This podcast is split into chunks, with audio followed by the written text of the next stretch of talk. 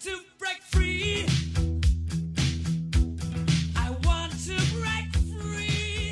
Hello 大家好欢迎来到别人性我是 alex 这期是和不合时宜电台的又一次合作是关于成都 mc 同志浴室被曝光之后的相关的争议。这期的嘉宾除了我还有北京同志中心的主任小铁以及上一次来参加节目的杨一。嗯，他是来自 JustPod，同时是忽左忽右和去现场的主播。所以我们的背景跟身份都不太一样，有的呢是像我就是做这方面研究的，然后像小铁他是在公益组织算一个行动者，杨一呢他个人身份是同志，对这个场景也有了解，所以我们谈及的话题也挺多的，嗯，从对这个事件的梳理，说到后面的这个割席，以及中间到底怎样算做一个好 gay 这样的一些所谓的性秩序和背后的概念。还有同志社群在中国的发展，以及一直受到的污名和一些浪漫化的想象。最后还有关于身份认同对于是性少数它是否绝对的重要或者必要，还有在中国语境下出柜它是否有其他的可能性。特别感谢小铁、杨一以及不合时宜的主播孟畅。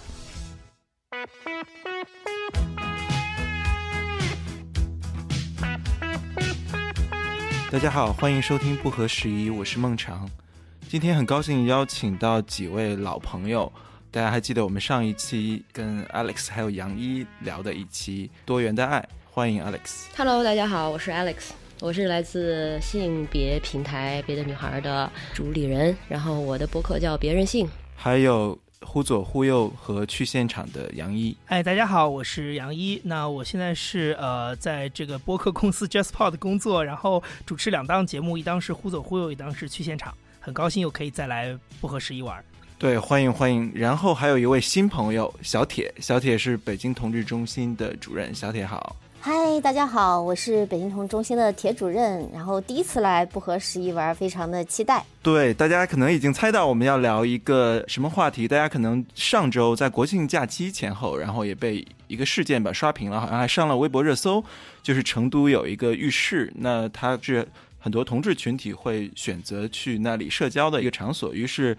网称成都 MC 事件。我想各位可能也都看到了这个新闻。我们其实从这个事件中看到很多国内舆论或者说公共话语中对于同志群体的一种想象，这种想象有玫瑰色的滤镜，当然也有污名化的标签。那我们今天就想来从这个事件切入进去聊一聊国内。LGBT 群体的处境或者说困境，当然也有附着于其上的一些标签和话语吧。我当时看到之后，觉得说好像又是一次是我熟悉的一次猎奇的。夸张的表述，但是我好像有些同志朋友都特别的气愤，就第一时间会被冒犯到。我不知道你们你们几位第一次看到什么感觉？我第一次注意到这个事件，其实是那赫兹那篇文章出来之后，当然之后的这个关注点呢，就变成了这篇文章的这个剽窃。还有这篇文章是他的立场本来就非常的令人质疑，然后的焦点就变成了同志群体内部的所谓割席，就开始出现了什么是一个好的 gay，什么是一个阳光的中产 gay 这样的讨论吗？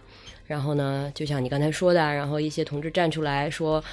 把这些做坏了同志名声的 淫乱同志们称为癌细胞，然后 要开除出队伍。对对。哎，这感觉就跟我们直男在被污名化的时候第一反应一样，说哎，我们其实跟他们不一样。就是我不知道这种割席的谁是更标准，或者说哎，我们他们不能够代表我们这样的情绪。我不知道杨毅第一次看到是不是这样的，是一种什么样的感受？我第一次看到，其实比那个赫兹的事情更早，其实就是最早最早爆出来，就说呃，这个成都出现了大规模的这种呃，像类似于这种群聚的淫乱啊，然后包括还有当时是说有一个 HIV 的携带者在里面，就是有滥交，就是我是从最早最早那个地方开始看，我当时看到这个的反应，完全是一个圈内人的反应，就是哇，这个每年四月份泼水节的时候在曼谷发生的事儿，怎么今年跑到成都来搞了？实际上以前在呃，就是 LGBT。BT 的圈子里面，就是很多的 gay 在每年就是泰利的泼水节期间去曼谷，然后很多浴室里面去有这样的一些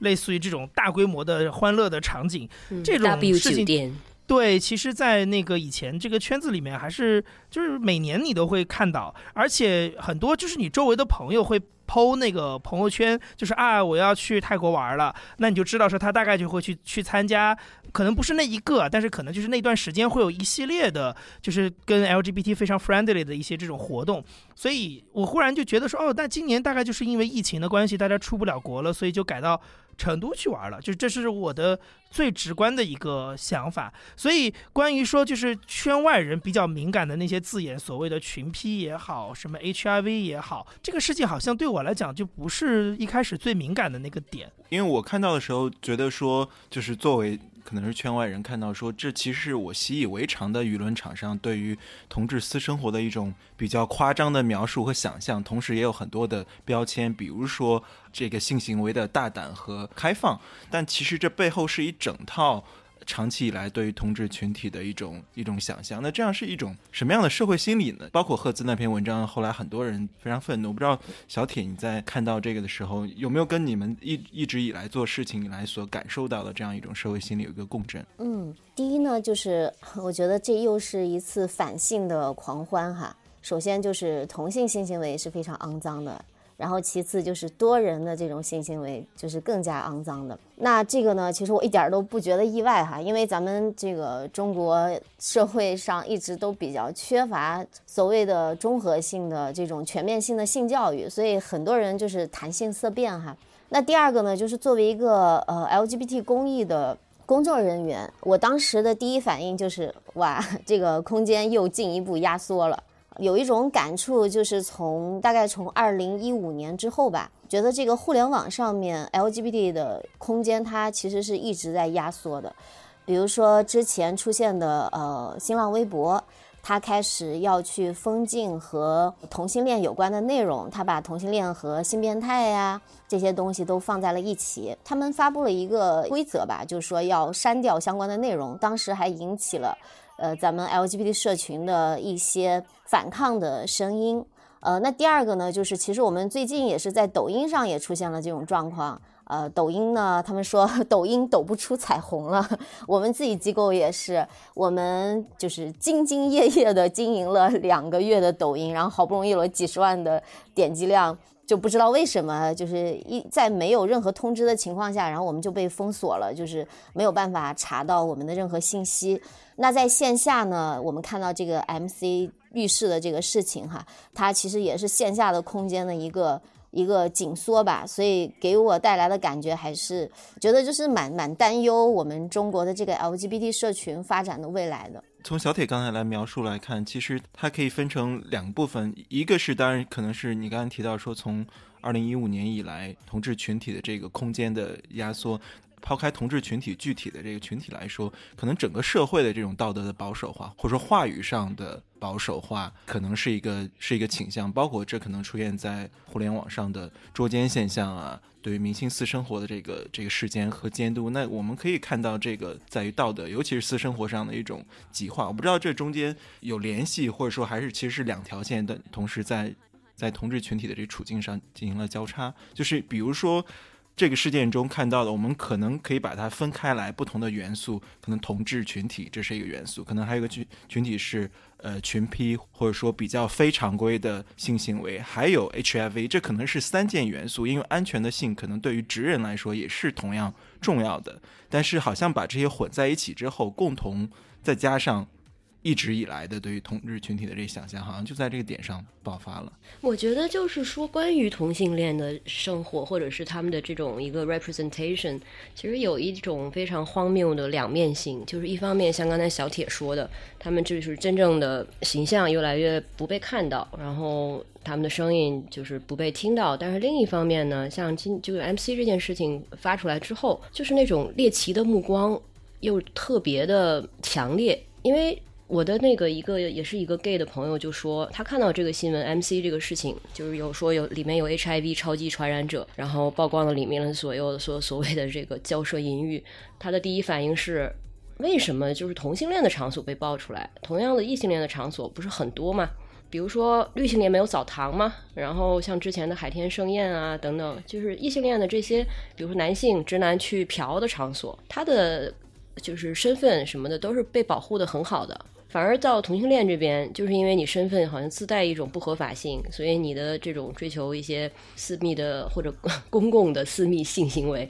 的这些啊，你就没有这个权利，你身份就得不到保护。反而异性恋他可能是做的其实是差不多的行为，但是大家其实都会有这个默契。然后就好像性自由这个东西到了同性恋身上，它就不再适用了。我们就看到，一方面大家说不要给我们看到所谓的彩虹，或者说彩虹社区的这个在在做什么，我们也不是很关心在你在想什么，或者你想要什么。然后另一方面。当这种嗯个体事件，然后它有这种猎奇性出现的时候，大家又非常就就这种新闻又开始博眼球，觉得这种 对比性让人觉得啊，其实它就是它已经挺说明问题了，它可能就是像刚才孟常说的，一方面是一种想象的滤镜，然后另一方面其实又是非常现实的污名的压制吧。在舆论中有一种好像是根深蒂固的印象，就是说。同志群体对于性的态度比较开放。我作为从直人角度来说，我其实我其实觉得都一样，只是但是我不知道该如何回应这样一种态度。就是说，同志群体由于可能在传统关系中的这种松散度，就比如说你没有形式上的婚姻，没有可能没有形式上的伴侣或可以公开向社会承认的亲密关系状态，于是那大家是不是把这个滤镜就加了上去，说同志群体对于性就更。容易接受，更开放一些。我不知道长久的这样一个迷思该怎么回应。我虽然个人感受是，其实没有区别。其实我们上次聊开放之爱的时候，有提到一点点，就是类似于说，呃，同性之间他表达爱的方式可能是可以更直接一点。然后异性之间，因为就是前面你也提到，就是说有很多所谓的我们叫所谓公序伦常的这样的一些。看法，就比如说女孩可能很多她都会更矜持一点，或者是说，呃，大家可能更觉得说，啊，这个异性之间的交往需要有一些有一些阶段啊、节奏啊什么的，所以他想要达到，比如说直接达到性爱这个事情是需要经过更长的一个过程，但是相对来说，好像同性之间他比较没有那么多的这种公序良俗的约束，就是说大家是更直接的，或者说我们觉得是更接近于爱的本质。在表达这件事情，所以我个人其实反而会觉得说，LGBT 群体他对于性跟爱这件事情很多的这样的一种表达，其实更接近于性爱的本身，它少掉了很多大家约定俗成的那个东西。实际上，每个人你所谓的，比如说男孩在一个男生在呃恋爱关系当中应该做什么，女生在恋爱关系当中应该什么态度，很多时候这个其实是整个社会赋予你的一套东西，而未必是你本身对于爱这件事情的一个最直接的反应。但是我我觉得同性，因为他根本就没有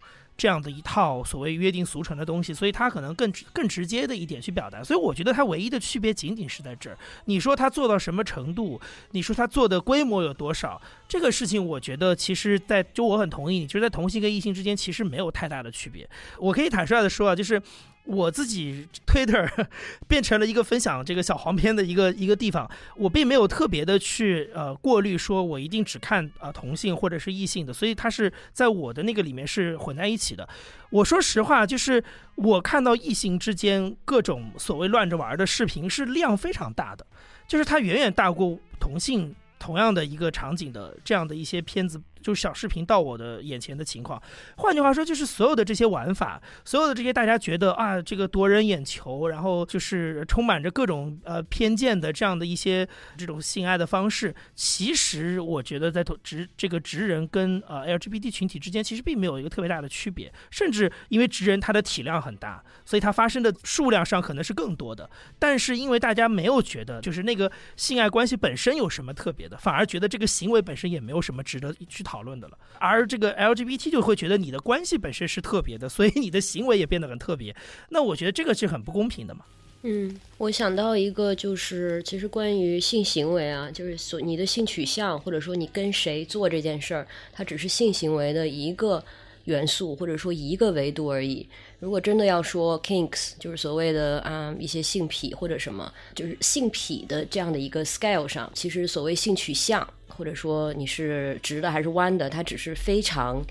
就是甚至不那么重要的一个元素而已。刚才杨一说到的时候，我其实想到一个异质化这个词，就是说，其实大家做同样的一件事，但是同志群体做这样，它的就显得比较显性，大家觉得说哦，好好特别。这个异质化是不是就像性别维度中，当女生喜欢大声讲话的时候，人们觉得这是一件不寻常的事情，有一种对，这其实是一种文化的霸权吧。就是那个美国有一个性别研究的学者，他有一个理论，就是性阶层，他就提出白人的男性，然后在一对一的关系当中的，就是在婚姻当中的白人的男性，他在性阶层里面是最高位的，然后比较低位的就是比如说像呃同性恋啊、跨性别啊这些。不在异性恋的关系当中的，并且还是有色人种的，然后呃还会就是有这种金钱交易的这种性行为的实施者，都是比较底层的。那这个呢，我觉得也跟。这种厌女文化是特别有关系的，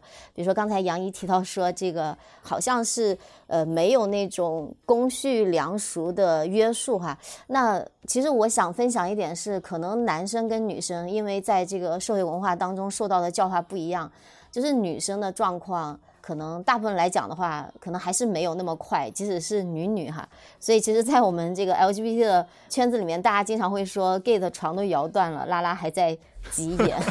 还在卧室，还在急眼。对，而且我，而且我觉得这种性行为上面，比如说你是不是主动啊，跟我们的嗯年纪，然后跟我们的受教育背景和身处的环境也特别有关系，就好像很难讲说。呃，是不是某一类人他就怎么怎么样？就是在中国本来在这个性污名的环境下，呃，人在性上面是很压抑的。另一方面，他还是会找到出口，所以真的会有各种各样奇怪的事情。比如说，我有一个 朋友，他就是一个假装的直男，但是呢，其实他非常酷儿。然后我就能看到他有很多那种什么白袜子裙啊、略腹裙啊，然后里面有。各种阶层，然后各种职业、各种年龄的人，我都我都 觉得很震惊。我想接着小铁说的那个等级，就是那个性等级，我们可能说的是同一个理论吧，就是一个美国的学者叫 Gail Rubin，然后他是一个对 Gail Gail Rubin，对对对，然后他是一个研究性文化的一个人类学家，这是可能就是他八十年代。的一篇特别知名的论文，就叫《Thinking Sex》，然后在里面他就提出了这样的一个 Charmed Circle，就是一个迷人的呃圆环，然后呢内部是一些所谓好的性行为，外部是一个是那些所谓坏的性行为，所以你会看到就是中间都是二元对立的，比如说异性恋在内环是好的，非异性恋是外面坏的，然后一对一的关系单偶是好的，多人是坏的。呃，出于爱情或者出于感情的是好的，金钱交易的是坏的，不是色情品的是好的，色情品的是坏的。还有反正一系列，大家可以可以去查一下哦。还有什么就是标准体体式是好的，用玩具什么的是坏的。反正它 还有就是生殖性的，有那个有生殖功能的是好的，没有生殖功能是坏的。冲结婚去的是好的，对，冲结婚去的是坏的。对对对，然后你如果是在婚姻内的是好的，婚姻外是坏的，就是现在听起来其实都非常的耳熟啊。然后到现在其实变了多少呢？也没多少。但是它的就是里面的这个环，它的确是嗯，随着时代发展或者不同的不同的社会中，它会有的时候会有慢慢的在推进，它就会变得好像能够包括一些曾经被视为坏的性的行为，比如说婚外的，或者说是这个婚前性行为。这一点可能在他做这个的东西的时候，还是就所谓是坏的。但是现在的社会容忍度对他也高了起来，所以这个东西它都都是非常人为的标准。嗯，然后像这个像同性恋呢，他曾经就肯定是坏坏嘛，就肯定是不能被接受的。但是如果是同性恋伴侣，但是他又是非常忠贞的一对一的关系。然后他又是就是嗯，他的性行为又特别的标准，姿势各方面的，所以他的位置呢，可能又在这个 scale 上面，他又提高了，对吧？对对对对，反正就特别乖，就是你的不同维度的身份，还有你的性行为，都可能就是改变你在这个上面的位置。也就说到为什么我们刚才一开始说那个割席，就是一些同志们，就阳光中产同志们，啊，他们过的其实是非常所谓异性恋模式的生活，包括甚至是性生活。需要提到另外一个概念，就是所谓的就是 homonormativity。我们上次其实录开放关系的时候提到了一个词叫 heteronormativity，是它就是这个 homonormativity 呢，它就是相对于 heteronormativity 的。那 heteronormativity 它就是指的是一种异性恋的嗯权威霸权。权，或者是我们在日常的生活中，一切就是以异性恋为所谓的自然的，然后缺省的状态的这样的一些观念和行为。比如说，你看到一个男孩子，就问他你有没有女朋友啊？其实这就是一种所谓 heteronormative 的行为。为什么你要假假设他就是异性恋呢？而这种假设在我们的生活中是无处不见的，大家都会去假设，或者说对于性别什么的都是有充满这种性别二元的假设的。而 homonormativity 呢，其实指的就是同性恋，但是他用的是非常异性恋常规的这些标准来要求自己，把自己过成了异性恋，或者说。对自己的要求是非常的异性恋常规的，包括我要拥有一个家庭，我要拥有一对一对一的亲密的单偶关系，然后最好我还能就是阳光中产式的生活方式嘛，有买个大房，有个车，养只大狗，然后最后还能有孩子。你说到这个，我想起来一些朋友经常会提起说，他们特别不是说鄙视吧，就特别看不惯的一些人，就你说的这些阳光阳光同志，他们意思就是说，很多人是以形以待。就是他也结婚，也也进入可能是进入形式的异性恋婚姻，可能也出轨或者说没有出轨，也就是说他们不愿意付出去违背或者说去冲撞社会规范的那个代价，但同时他们可能也在同志群体中比较活跃，但同时他们在另一个更大的异性恋霸权的世界中迎合了所有的。要求和期待。阳光中中产好 gay，他除了就是从经济的层面来讲，他一定是有经济实力的。然后另外，他从心理的角度，就比如说他是一个积极的，他不是抑郁的，不是焦虑的。然后第三个层面，通常所谓的阳基症的，而且这个词其实他通常讲的是男同。什么什么阳基症？就是阳光、积极、正直的。基基佬 还是男同性恋，他也没有讲，比如说女同啊、双性恋，或者是跨性别，或者是其他的就是所谓的性多元人群。而且他最后一点还有就是这个阳基症的男同哈，他还一定要就是非常的 有身材，他要非常很有男性阳刚气质的，而不是那种 C C 的不娘。对，健身房常客。哦，这个这个好有意思，这是我一直以来的一个好奇的问题。我。在流行文化或者说媒体文化的塑造下，大家其实对同志群体，除了大家提到的这些其实污名化之外，其实有很多是加引号正面的一个滤镜，或者说玫瑰色的一个滤镜，就是说同志或者说 gay 都是美 gay，或者说都是八块腹肌，然后漂亮的，然后他们注重细节、干净、尊重女性，同时审美好、品味好。这个是不是跟刚刚咱们聊的这个阳光中指好好 gay 是不是？是不是就是是一回事？就是说我其实就经常有一个困惑，或者说我也不知道该怎么表达，就是说 gay 一定都是好看的嘛？gay 一定都是年轻貌美身材好？我就是这种霸权的受害者。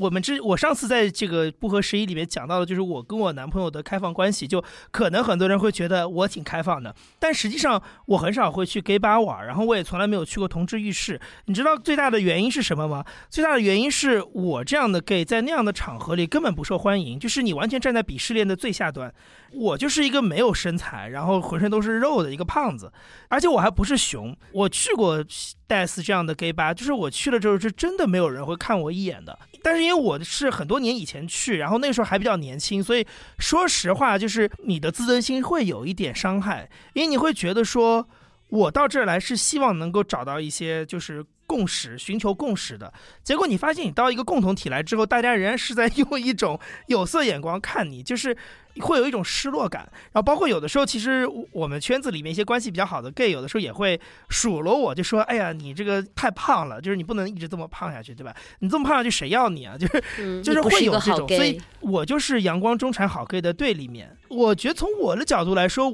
我其实刚才在看，就是你们谈到这个所谓阳光中产好 gay 的时候，我忽然想到一件事儿，就是这个定义是不是其实很多时候。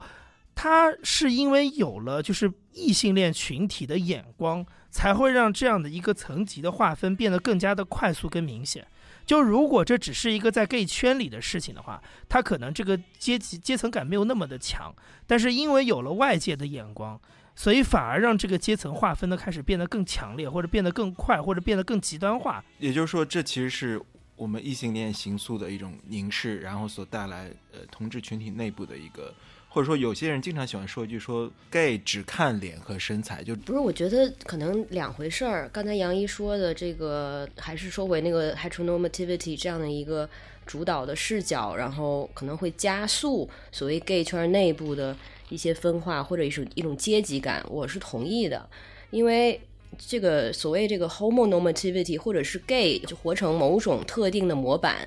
这个现象它其实就是一种自我同化。那你同化的标准是什么呢？它其实就是一些主流社会上被当做成功的一些标签。我们对成功的理解其实就是那样一种阳光猪产的形象呀。然后你有自律，然后又有钱，然后就什么都不太不会太 excessive，就不会做的太过多。然后生活也很丰盈。呃，这种呃意识的形成是，如果没有所谓的异性恋的圈子的目光，只是在 gay 圈内，它会变成什么样？如果加上了这个目光，是不是让它变得更极端了？我其实想讲一下，就是为什么大家会觉得 gay 一定是美丽的哈？就是这个跟 BL 的文化、跟耽美的文化是有关系的，因为很多。异性恋的人，我们父母那一辈儿就不用说了哈，因为他们对于就是所谓的 gay 或者 lesbian，他们的想象就是是疾病或者是是犯罪，所以他们是没有什么好的想法的。但是年轻的成长起来的一代呢，他们很多人是看这个 BL，看漫画或者是看耽美相关的一些文学。那在那些作品的描述里面，就是都是绝美的什么攻受啊，然后他们就会觉得，哎，是不是？男同性恋都是非常的绝美，然后我可以举个例子哈，我们北京同中心做心理咨询师培训，一开始的时候呢，咨询师是不敢来的，他们都觉得哇，他们想象中好像我们中心是一个盘丝洞一样的地方，结果呢。他们来到中心以后，反而有点失望，说啊，这也太平常了吧，就是一个很温馨的小机构，就是他觉得在这里的人也没有就是非常的妖娆啊，花枝招展啊，他们甚至有一点小小的失落。然后也曾经有我们的男同事说，就是以前他班上的女同学知道他是男同性恋了以后，就非常的失望，说啊，你长得很平凡嘛，你怎么可以做 gay？我 就觉得这个刻板印象对大家的毒害实在是太深了。你说到这个，我想起来我们直人中间经常有的玩笑，就说当人们觉得一个男生，就尤其在中国当下语境中，你觉得一个男生还不错，或者说他注重一点细节，稍微有一点点审美，并且说话不是那么粗糙和粗暴的话，对人或者说尤其对女性比较尊重的话，大家会第一反应说肯定不是直的。就是这背后其实是一个长久以来并且是非常流行的一个想象，就是说这样的男生怎么可能是直的？大家第一印象可能是觉得这其实是对直男的讽刺，其实它背后也隐藏着就是对于 gay 群体的美化，就是说这样的人有这样的审美，长得比如说可能外形还不错，又注重细节，尊重女性，尊重别人，有些比较棒的、比较有文化符号的爱好吧，或者从事的职业本身就跟审美和创造力相关，大家会觉得说。肯定是 gay。刚才小铁说那个说，大家觉得说，哎，你不够好看，你怎么可以是 gay？其实直人中经常有一个玩笑，就是说，比如说当你夸赞一个男生的时候，你会说你你肯定是 gay 吧？那可能对方会说，哎，我不是。我有些时候大家会被问的特别，他意思就是他经常被人以为是 gay。对，就是这其实是我一个困惑。但是呢，我其实对这个早就脱敏了。但是呢，这其中有一个困境，就是说别人总说的话，我到后来会用一个玩笑回回去。这个玩笑其实跟跟刚才小铁说的。一样，我就可能开玩笑说，我说不配，你们不要整天说这个像 gay 那个像 gay 的，gay 是有门槛的，好吗？这其实是一个不太合适的 玩笑。我想分享的就是说，这背后折射出来一种心理，就是说大家会天然的默认，这可能也来自直人或异性恋群体中的这种凝视，就是你不够好看，或者说你不够那么 decent，或者说审美棒，你怎么做 gay？那我觉得这是不是一个共诉的一个过程？同时，我个人感觉。还有长久以来流行文化中，尤其欧美流行文化中那些那些著名的时装设计师、艺术家、歌手，由于可能欧美环境的出柜的这种压力稍微小一点，于是大家看到那些美好的人类，然后他们都有一个同志的身份在在那里。我认识一个同性恋朋友，他自己甚至都。说过这样的话，就是他一开始在挣扎他的这个身份认同的时候，他就曾经想过：可是我长得这么普通，我不配做 gay 吧？他自我可以现身说法，就是我自己一直觉得，就是我在这个 gay 圈跟直人圈所处的这个位置，就是刚才你们俩你们讲的那个地位置，就是我作为一个 gay 的身份，然后我如果面对直人的时候，我会像刚才孟尝所说的所有的那些东西，我都会讲给大家听。就是我会给这个圈子贴金，这个比如说 gay 圈是有门槛的，gay 圈都很有品位。你看谁谁谁都是 gay，就是我会讲这些好的东西。可是我自己在讲这个话的时候，因为我的对象是直人，所以我其实是在寻找一种优越的，就是认同。因为我会觉得，相在整个的一个普遍语境当中，我处在一个弱势，那我需要有一些，就是有一些 proof，有一些证据来证明，就是这个群体不是像你们想的那样，都是一些坏的东西，就是它有好的一面，或者说它有积极向上的一面。可是实际上，我讲完这个话之后，如果我这个话转到了圈内，它就会变成我的压力，因为恰恰我不是这种类型的 gay，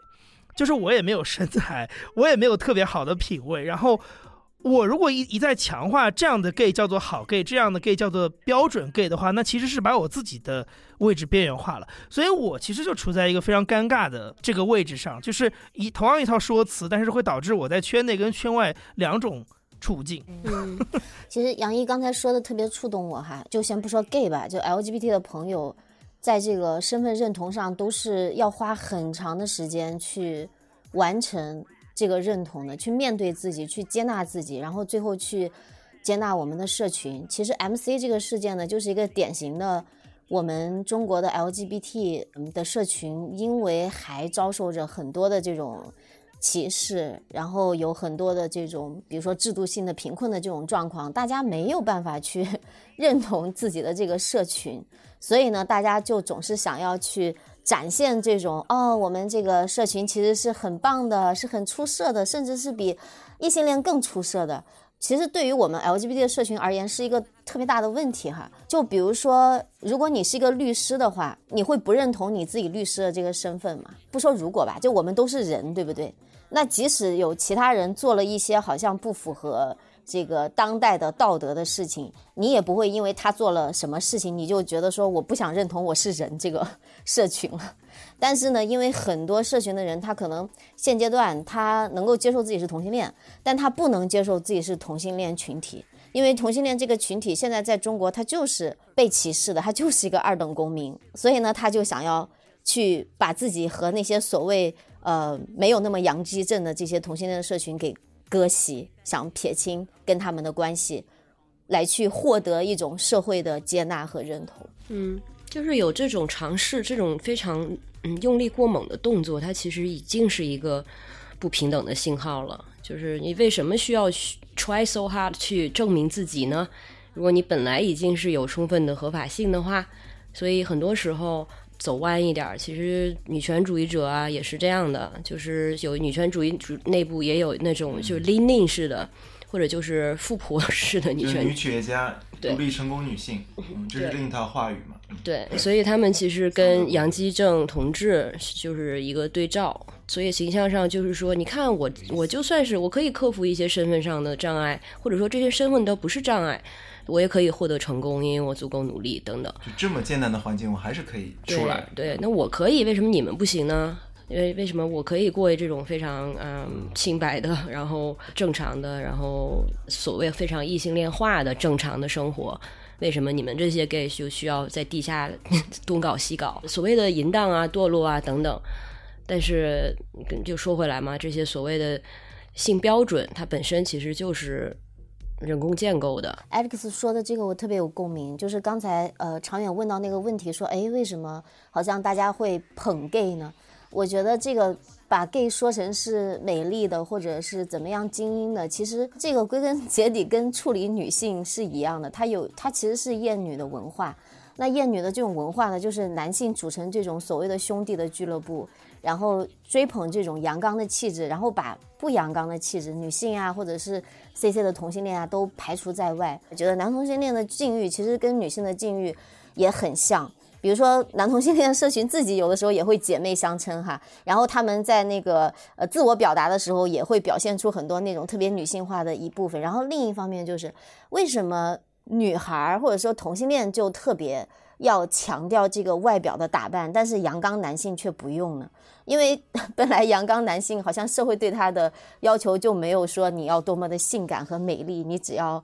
事业有成就可以了。然后在男同的社群里面也是，就是大家本来就觉得很难找对象，然后男同的社群里面，其实女同社群里也有啦，就是有那种复制异性恋的那种模式，比如说 TP 啊，或者是一零啊。呃，我以前就有听我一个零的朋友，一个小时候的朋友，他跟我讲一句话，我当时听了，我真的觉得超级心酸。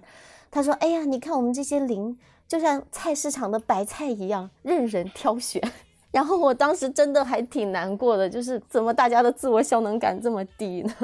嗯，满天飘零。我的感觉就是一个一个零在 gay 的圈子里，他的处境其实跟女生在直人的圈子里的处境是一样的，就是尤其是面对恋爱跟结婚，呃，就是类似于这种就找伴侣这个事情，我觉得处境完全一样啊，就是那种过了三十岁你还没嫁出去，对吧？你还能找得到吗？就是一模一样的。所以说实话，就是。就是为什么很多时候大家会觉得，哎呀，女生会跟 gay 就是会有 gay 蜜？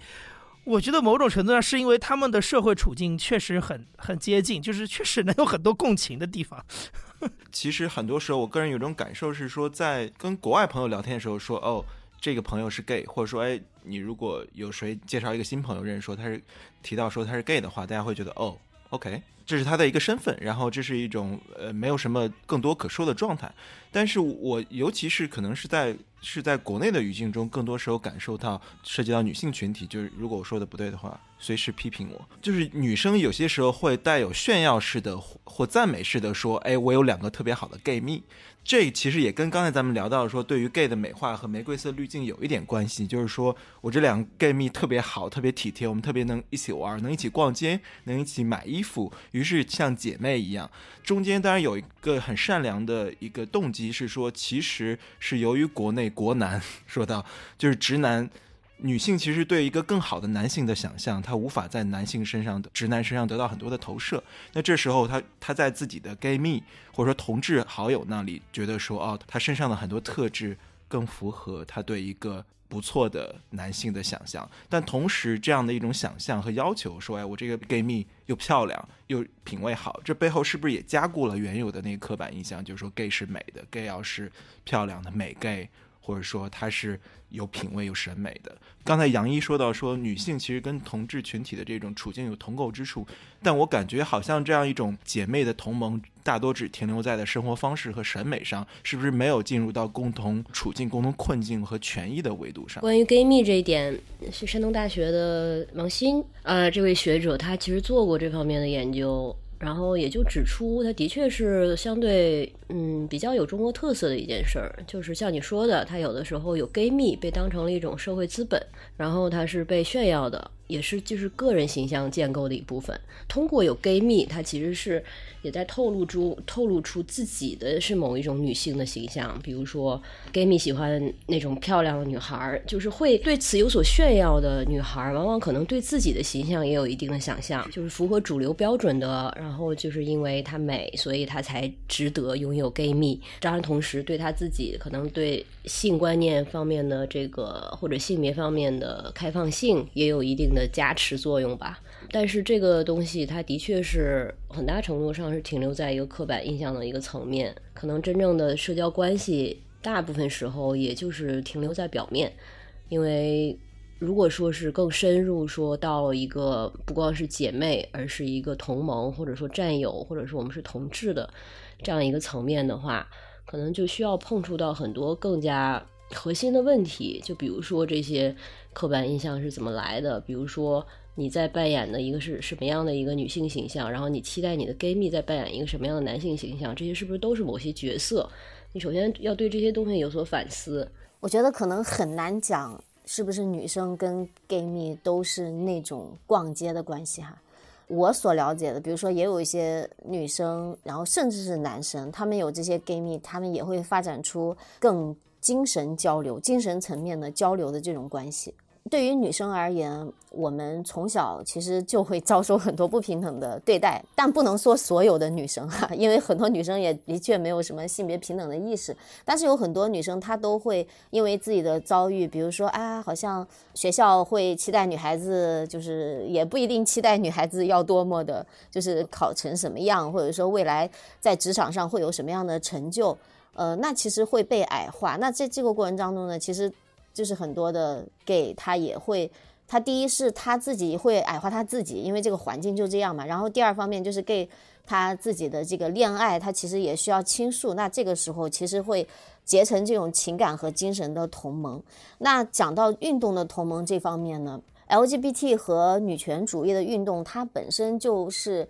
可以说应该是同根同源的，因为他们要反的都是这种不友好的。呃，这种厌女的这种呃父权的制度和文化嘛，所以其实全世界范围内都是这样。你会发现很多的 LGBT 的人，他们一开始都是在参与什么女权的运动啊，或者参与像这个种族的运动啊，然后后面他们在这个运动当中再分出来，然后再成长，然后后面再会跟呃比如说女权的运动去结合。那在中国也是这样，你会发现。呃，有很多的女权主义的男性，他们可能都是偏酷儿，就是直男可能还比较少吧，需要我们 再多发展一些直男哈。但是并不代表说，就是在这个过程当中，呃，一直都是非常的怎么说和谐，非常的默契。因为其实我们后面还是会发现说，不管是 LGBT 的领域还是女权的领域，其实都不是铁板一块。LGBT 的领域也存在很多那种厌女的状况。呃，比如说那个男同和女同，有的时候他们也不一定互相看得上彼此。呃，那这个女权主义者当中呢，有的人他们又会比较讨厌 gay，因为可能会有点厌男，就会讨厌 gay，或者有的人他就比较讨厌跨性别。对啊，就是一 会一棒子打死，说 gay 就是骗子，然后骗婚的，或者说反正有有那根东西就不是好东西，别管他的性取向怎么样。其实刚才小铁其实提到二零一五年前后，其实这个同志群体的这个空间其实还是在在退缩。那这种退缩其实也包括内部的分化，很多人要割席，要划清界限，也是因为空间本身的逐渐逼仄。于是大家说，我不愿意承担这个身份之后的一些压力和和代价。那但是可能很多人会觉得说，流行在我们日常的生活。呃，媒介话语中的一些感受是，好像大家都非常自然的拿基辅来开玩笑，说搞基啊这些来开玩笑。就对于可能个体来说，日常生活中好像大家都过了这一坎儿，大多数人都觉得说这是 OK 的，拿这个开开玩笑是没有问题的。那这可能背后一些人认为。在中国的这种文化脉络中，其实是由于没有特别强大的宗教传统，于是它其实不是不会形成宗教力量上的恐同或者说反同，于是他可能有一种天然的宽容。这种在流行文化中的感受，可能跟同志群体本身这个逐渐退缩的这种空间中间有一个反差。我不知道小铁是不是可以介绍一下，就这是真实的现实吗？呃，讲中国大环境而言，中国的这个断层其实是挺厉害的。去年还是今年有一个数据就讲说，其实呃，全中国有大学文凭的人才有百分之多少？我现在一下不记得了。就比如说，可能我们今天在这里讲这个播客的人都能够说是所谓的精英了，因为大家受了什么大学或者研究生或者是海外的这个教育哈。因为有这个断层，所以可能因为我们自己周围的这个同温层、这个圈层。感觉上似乎呃，大家好像对于 LGBT 的议题都可以谈，就觉得是不是呃环境变得更好了？我觉得这个环境要从几个层面来讲，一个从社会文化环境这个层面来讲的话，它的确变好了，因为在这个全球化的背景下，还有再加上这个中国的科技的发展、互联网的发展，现在的人去获取相关的资讯比以前要容易得多。比如说以前的这些 LGBT 社群的人，大家在哪儿能够找到彼此呢？北京的话就是什么东单公园啊、牡丹园公园，或者是哪哪哪的这个公厕，东宫西宫这个电影大家都看过哈。那现在呢，我们只要能上网，基本上你都可以找到。那从政治的方面来讲的话呢，其实呢可以说 这个政策方面的进步不太大哈。二零一七年这个呃有了这个议定监护的政策，同性的伴侣可以去做议定监护了。但是呢，我们在审查制度上一直都没有松口，而且这个审查制度就是管得越来越严，所以其实。从这个层面来讲，这个进步是很微小的。然后讲说，是不是中国因为没有这个宗教的势力，所以反同的势力可能没有那么强？那其实中国对同性恋的态度，它是受苏联的影响的。呃，那因为苏联它一九三三年它的法律，它仍然是把同性恋当作是犯罪的。那中国呢？呃，我们是其实是建国以后，它尤其把这个同性恋的问题是视作是一个意识形态的问题，他觉得这是一种西方的资产阶级的一种生活方式，所以是非常排斥的。那另一个层面就是中国的精神医学的发展，它也其实也是受苏联的影响。呃，那精神医学的发展呢，它也是有一段时间把这个同性恋给病理化嘛。所以呢，讲到接受的程度，我们当然可以说九零后、零零后的伙伴们，因为成长于一个互联网的时代，呃，对 LGBT 的接受程度比以前高。但是当代，如果我们看父母那一辈的话，其实接受的这个程度是挺低的哈。最后一点，其实我想讲，就是真的没有那么的呃乐观。我之前也觉得，哎，好像是不是九零后、零零后就已经很棒了，没有问题了。但其实今年有一个事情，今年在福建有一个医学院吧，然后他们有个老师以前做的一个课，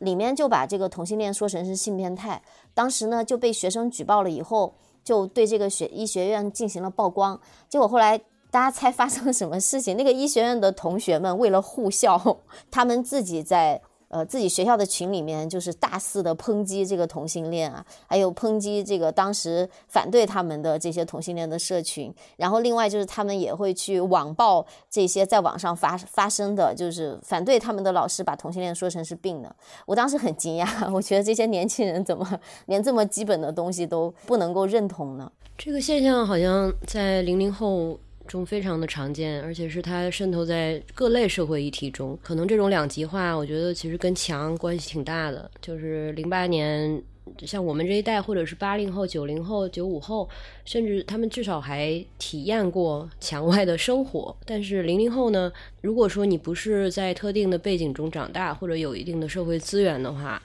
真的就是从小就是在墙内，你就会看到他们这种两极化，就是。了解世界的非常了解，不了解的就是极为的封闭，而且会让你觉得为什么这明明是零零后的年轻人，和感觉是像清朝人一样，因为这种信 信逼的，就是信息的封闭性，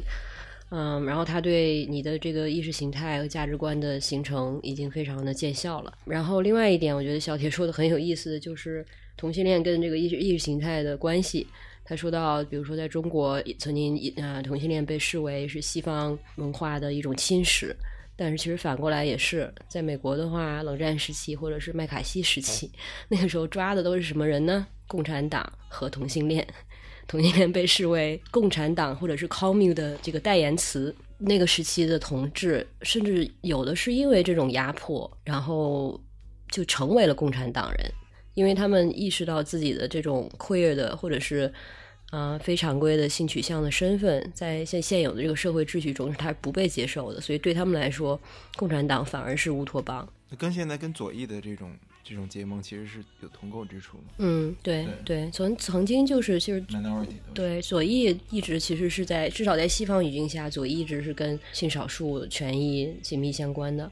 但是在中中国同性恋，它是变成这种西西方的这个糟粕，这一点也挺有趣的。嗯，其实我我还蛮好奇的哈，就是这个这个左的，在中国可能就就不太一样，而且在中国呢，这个同性恋其实没有那么左，很多同性恋就一点都不左。我好奇的这个部分，其实我想问大家哈，就是 M C 的这个事件，我挺好奇，就是你们有朋友或者你们有朋友的朋友是会去浴室的吗？我周围有我朋友有去过浴室，但是好像我我目前还没有接触到说有去过，就这次去过 MC 的，就是我因为我之前说那个泰国的经验，那个很多都是来自我的朋友圈，就是当然网上讨论的那种。诡异的图就是很多人的那种图，你也会看到。但是，呃，我可能更直接的是来自于那些就是每年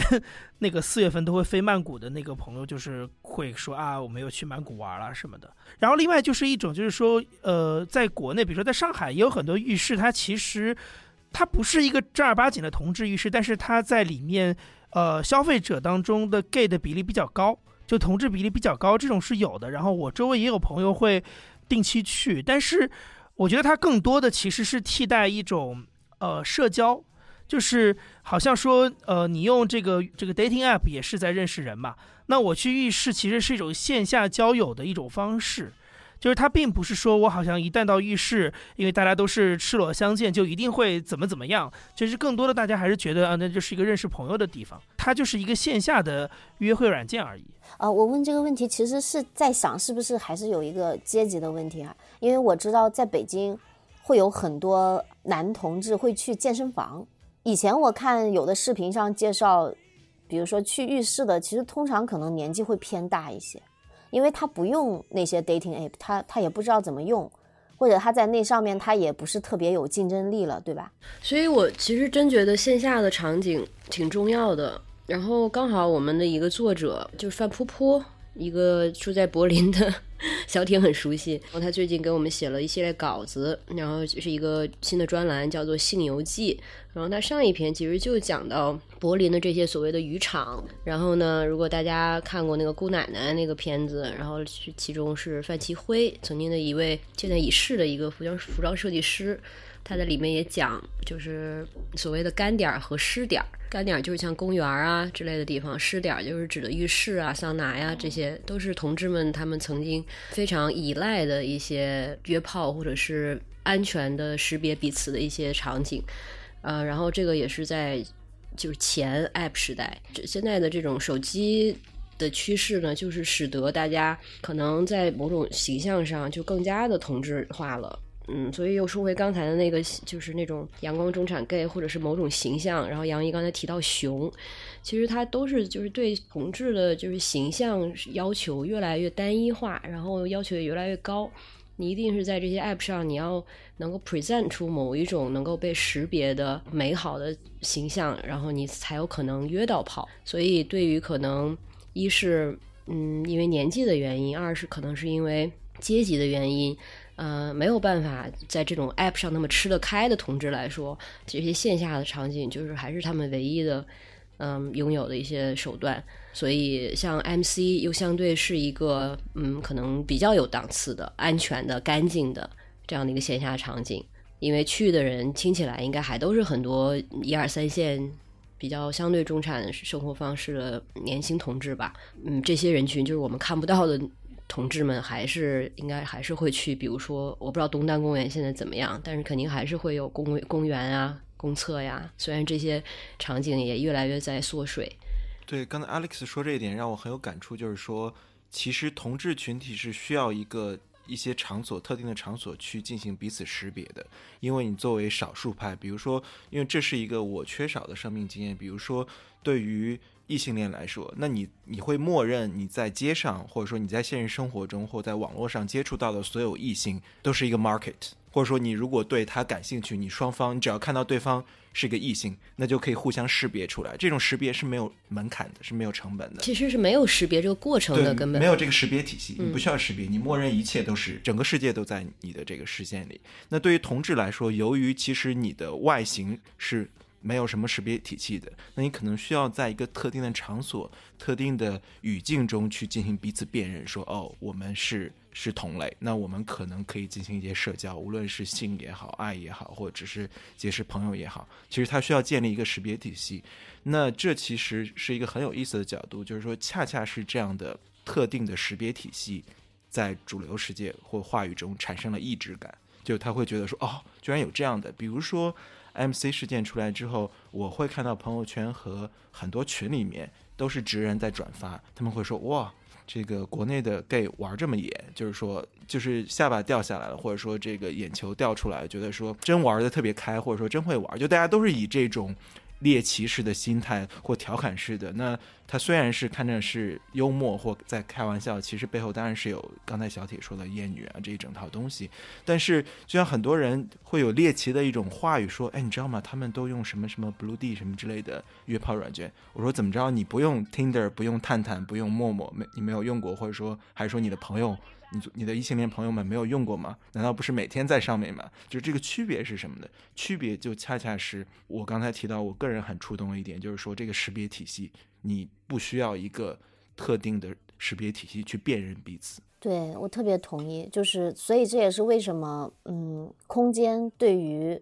所谓的少数的群体是特别重要的。其实以前也有社会学家就提到过，如果没有一个合适的空间，那么其实所谓改变生活方式、改变社会都是空话。那像我们北京同志中心，当时为什么二零零八年要成立呢？就是因为我们啊，当然我当时还太小还，没有参与。我们的前辈他们认为说，在北京应该有除了像酒吧、像公园这样的可以让 LGBT 的社群能够交流，并且能够一起做一些事情的这样的一个空间。所以像北同这样的地方就产生了，然后随着这个社会的发展，就有越来越多的 LGBT 的机构。开始产生哈，但是 MC 这个事情呢，就是给我的一个触动，就是一方面我真的觉得就是同性恋的社群蛮惨的，就是空间都在。减少，可能大家也知道，就是六月份的六月份的时候，当时呃上海骄傲节还轰轰烈烈办了很多活动，结果之后就暂停了哈，然后 MC 这个又又出现了这种被打击、被关停的状况。那可能大家看到说，哎，男同的社群的空间在被关停，那可能大家都不会想象说，哎，那女同性恋和跨性别他们到底在哪儿呢？其实你们可以猜一猜，女同性恋和跨性别他们都在哪儿？对，说起来，gay 吧在北京至少还有几家。但是如果说到拉拉常去的，其实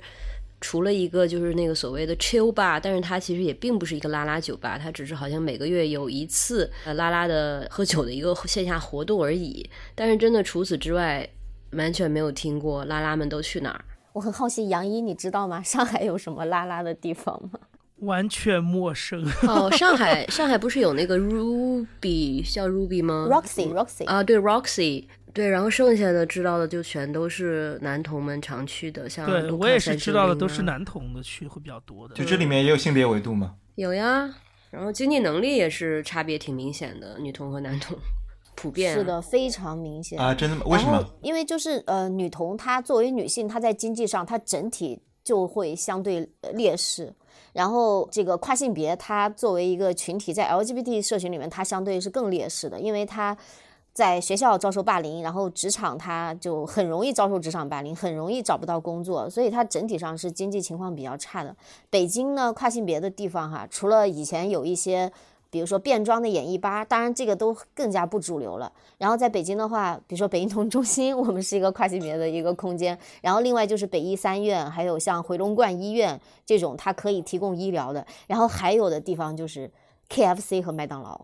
嗯，为什么呢？在医院旁边的 KFC 和麦当劳，因为其实你不用花钱，你可以在里面坐一坐，对不对？嗯，我可以斗胆加一下基督同龙吗？哦，可以，当然。对，基督同笼其实就是我们就是别的女孩和北京北京同志中心，还有另外一个非男性的 DJ 组织叫 Equalize，我们合办的一个就给 LGBTQ 社群的伙伴们办的一个派对。其实它的就是初衷就是为了能提供这样的一个大家觉得安全的、开心的，然后没有压力的一个物理场景，然后让大家可以在里面开心的玩儿。呃，的确也经常在这个派对上看到跨性别的朋友，所以我还就是挺挺高兴的，他们愿意来。对我经常去体验这个身为少数派的一种场景，我经常去参加。我们也非常热情的邀请杨毅来北京参加一两次，对，蹦一下。好啊，好啊，好啊，没问题。欢迎杨毅也来北京同志中心来玩，我们还有三只猫可以撸哦。好的，好的。我也想追问一下，呃，就是刚才的那个问题，就是说，杨一身为一个同志，你你怎么感受这个同时这这个流行文化和话语中的对于这个直击的这样一种或者说调侃？从我的角度来说，我肯定更关注的是后面一半，因为。前面一半就是所谓的这种公共话语的讨论，实际上那个是很虚的，它是个泡沫，因为你都知道说那种所谓的，比如说大家会把鸡啊、腐啊讨放在主流话语里，它并不是真正的放在主流话语里，它其实只是一个相对模糊的空间，看起来比较大而已。我从来不觉得那个是一个真正意义上被社会承认的一个。所谓的空间，那完全是一个飘忽的东西，所以那个东西其实根本你看着它大，其实没有实质的意义。而且换过头来说，每个人去理以这个鸡或者腐或者这样的词去作为一个一种语语言去聊天的时候，他真的完全是了解这件事情的吗？其实我觉得并没有，很多时候他多多少少是。在这种嬉笑怒骂当中，带着一点点恶意，或者说他通过玩笑的方式把这恶意藏起来了。我从来不觉得那是一个真正意义上的空间，那其实就是个泡沫。但是，我觉得另外一方面，那个是更实在的，就是空间的减少，就是实体空间的减少，包括像刚才说到各种各样的骄傲节的结束，然后呃 MC 的结束，就是。这个东西其实我反而会觉得它会它会带来更多新的问题，因为实际上其实前面大家讨论到这么多，比如说大家的识别问题，其实为什么会存在一个就是说需要有这样的识别？其实我刚才特别想讲的一点是，所有的这些空间的一个前提是安全，我在这个空间里的识别是安全的。我有可能在办公室也可以 gay 打很敏感，对吧？然后看到一个人，有可能他是 gay，但对我来讲，我是不可能在办公室那样的环境当中是跟他做识别的，因为对我来说那是个极不安全的空间。如果我识别失败怎么办？但是我在一个不管酒吧、gay 吧里也好，或者浴室里也好，或者所谓的公园里也好，就是我在那里做识别。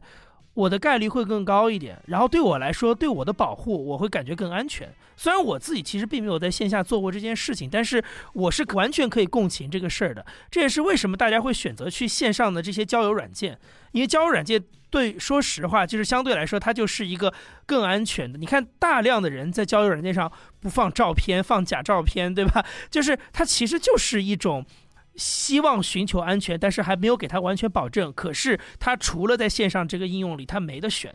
所以实际上，我觉得对我来讲，识别的安全性这本身就是最重要的。可是空间的线索其实就是在破坏这个安全。就本来已经没有几个地方安全了，现在还越来越少。我很少想到，就是很少做这样的反思。就是说，说到这个需要识别系统以及这个就是这个门槛，就是识别彼此的门槛。因为我可能大概有几次吧。就是被同志问到，就是他来确认是否是同类这样的，就不只是异性恋系统中说开玩笑说，哎，你你是不是 gay 之类的，就可能同志来问到说你是吗？我发现这个很有意思的是，他其实把后面半句就吞掉了，就是说你是吗？就我可能大概有三四次收到这样的一个确认，然后我觉得可能有些人会如果不太熟悉同志群体，或者说对这些接触比较少的直男可能会感到冒犯，然后我当时就很认真的就说我说。呃，我不是，然后但是我知道你是，然后，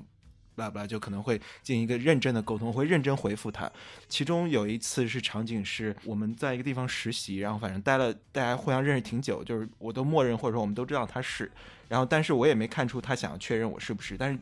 直到我们有一天就告别，大家好像实习结束都要离开，然后。好像把我送送到楼下，就是送挺远的。然后后来就是克制了挺久，然后才在一个自己感觉到舒服的场域中去问说你是吗？他就问了我三三个字，然后我说我说啊我不是，但是我知道你是，it's OK 等等这些，就是我们还是挺好的朋友。我再次去回想这些一个瞬间的时候，才才能够更加的体会到你们各位说的这个空间的，以及无论是线上还是线下这个所谓空间的。需要有的时候可能还只有空间都不够。就以前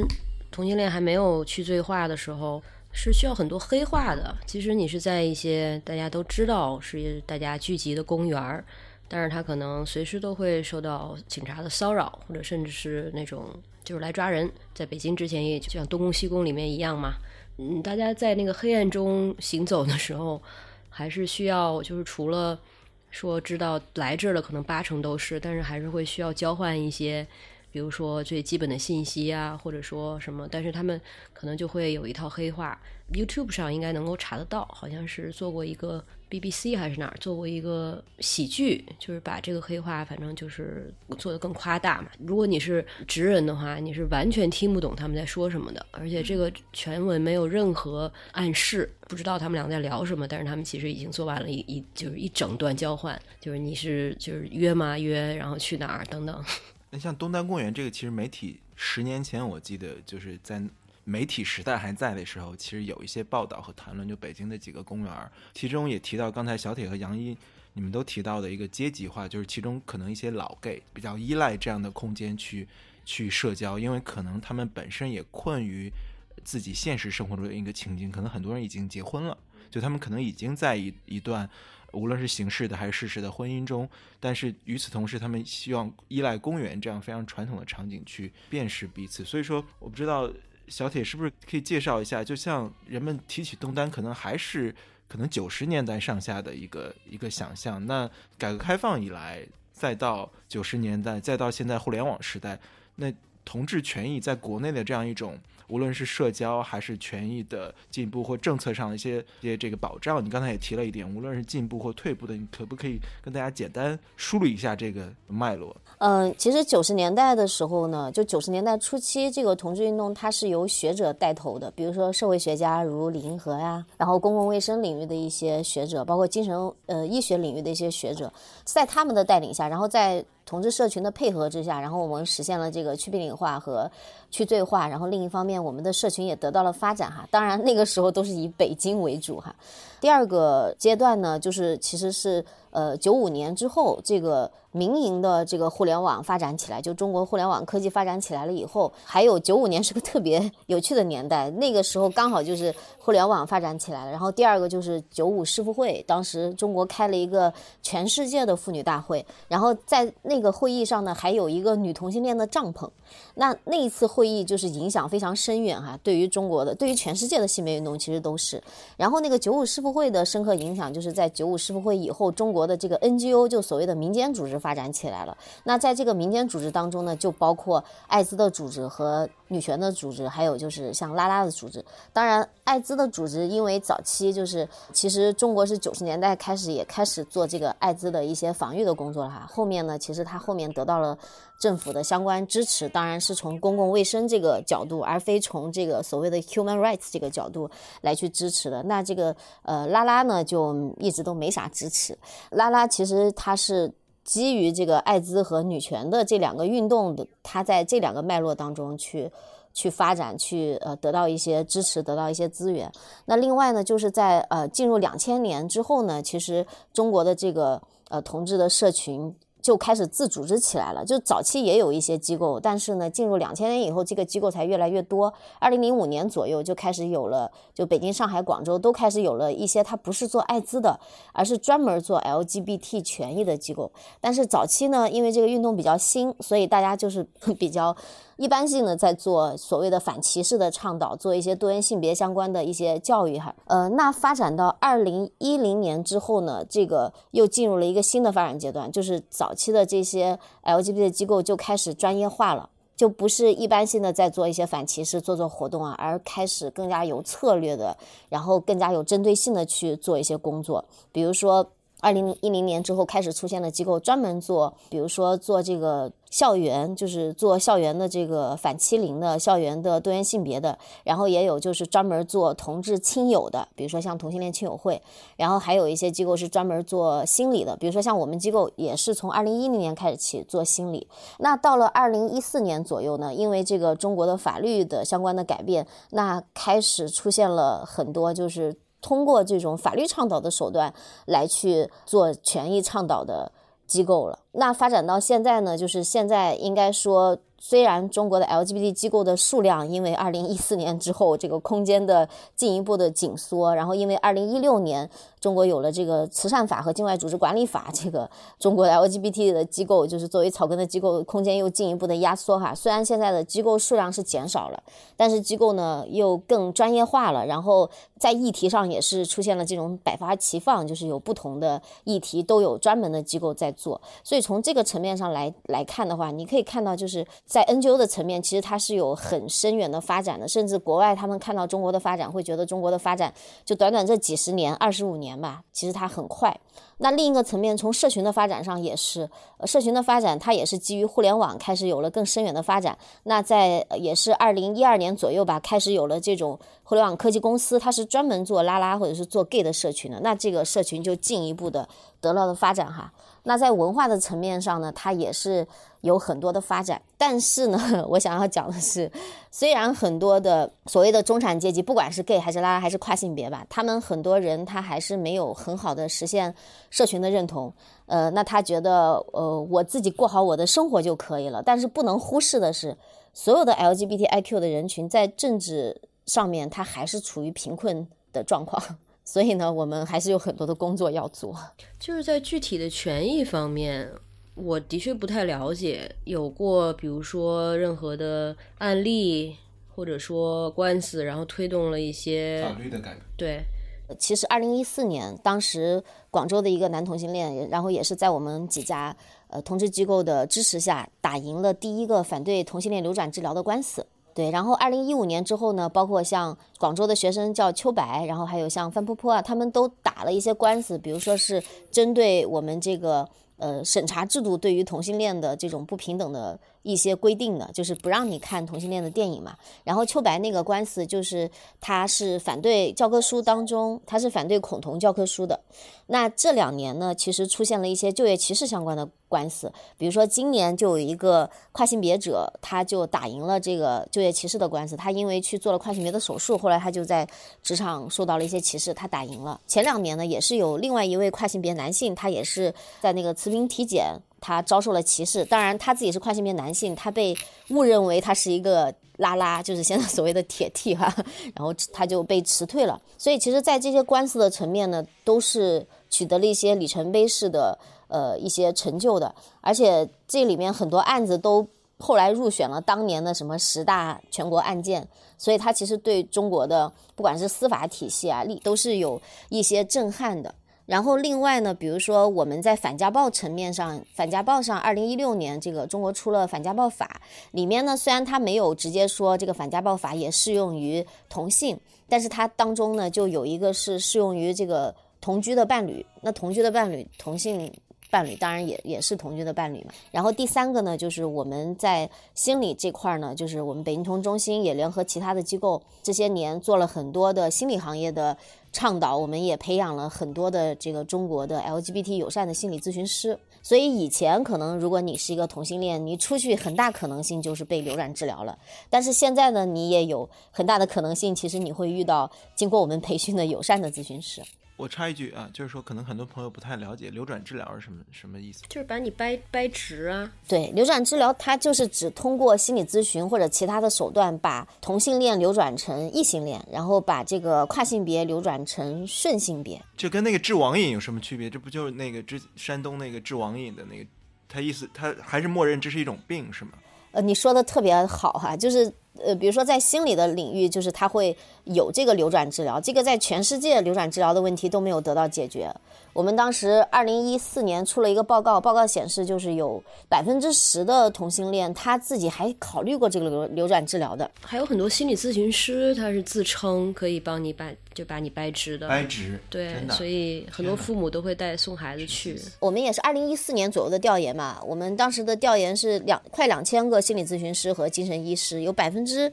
十四的人他们都认为是可以做流转治疗的，然后有百分之五十的人他们不知道怎么面对 LGBTIQ 的客户，然后有剩下的他们就是更加是不知道该怎么办哈。我们也发现说，为什么呢？因为在中国就是还是缺乏性多元性教育嘛，所以大家对于性少数人群本来就有偏见。然后在中国的心理咨询师的这个教育体系当中，这一块也是缺乏的，所以有很多咨询师他不知道。然后你要说治疗的话，比如说有那种传统的就是。就是通过对话的这种治疗，然后也有一些物理治疗、厌恶疗法，比如说一四年那个小燕子小镇的那个案子，他当时就是被电击治疗了。然后还有现在新出来的，疫情期间有人给我们举报哈，在那个 QQ 群上特别搞笑，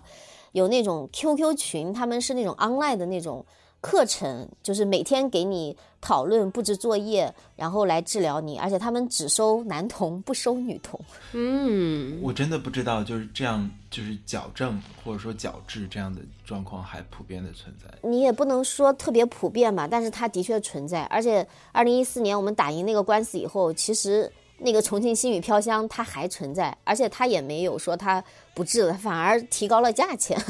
然后很多的治疗都是，他就以前正大光明的，比如说一五年我们在北京有个国奥心理医院，我们当时去暗访。那个咨询师他就说：“他说我曾经让两个男孩弯着进来，直着出去，他就是这么直接的讲。但是现在他们可能就不会说这样的话，他们也知道有人在打击这个，他们就说：哦，如果你想要帮助的话，我们还是可以帮助你的，但是我们不提供流转治疗。但是其实他们提供的治疗就是流转治疗。其实甚至在美国，扭转治疗就是所谓的 conversion therapy 都没有断绝。刚才小铁说到了一个这个身份认同，我觉得挺有意思的，就是你说到大部分可能是性少数在国内还是有这个性别认同的问题，因为我想到之前有一个朋友好像聊到这个伴侣的时候，他说，因为他是这个性少数行业的这个公益从业者，然后他对性伴侣就是他对伴侣的可能最根本的一个要求就是一定要身份认同好，但是这可能他在跟他在公益行业也有关系，因为他自己就是一个这方面认同很好，然后意识很好的。他可能出于各种原因，他有充分的理由要做这样的坚持，因为他知道如果这个伴侣的所谓身份认同不好的话，可能会对他们的关系还有生活造成很大的困扰。所以这个是一个常态嘛？就是比如说在你们的行业中是一个常态吧？因为倒不是说歧视不出柜的人哈，只是的确，呃，如果。其中一方不出柜的话，会带来很多的关系里的问题。比如说，像我已经出柜了，我可以没有任何障碍的把我的呃对象介绍给我的妈妈，还有我的朋友。呃，然后我也特别希望，就是我的家人能够，就是如果我认可这个伴侣的话，我也是希望能够把家人介绍给这个伴侣的。但是如果我的伴侣没有出柜的话，他就会有很多的。避讳，然后我们日常生活在一起，他也会说很多谎啊，否认你的存在啊，所以这个其实对关系毫无疑问是有伤害的。杨一现在是什么状态？这对你来说是一个必须吗？就是一定要身份认同好？如果是自我的身份认同，我觉得是需要的。但是像刚才你们后面提到一个非常具体的，就是出柜，就是跟家里人出柜这个事儿，我坦率的说，我觉得没法强求，因为在国内这个环境当中，你真的很难能遇到一个就是。跟家里出柜这个事情处理的非常好的人，就是在我的经验当中，有很多甚至他们都已经年纪很长了一些人，他们其实这么多年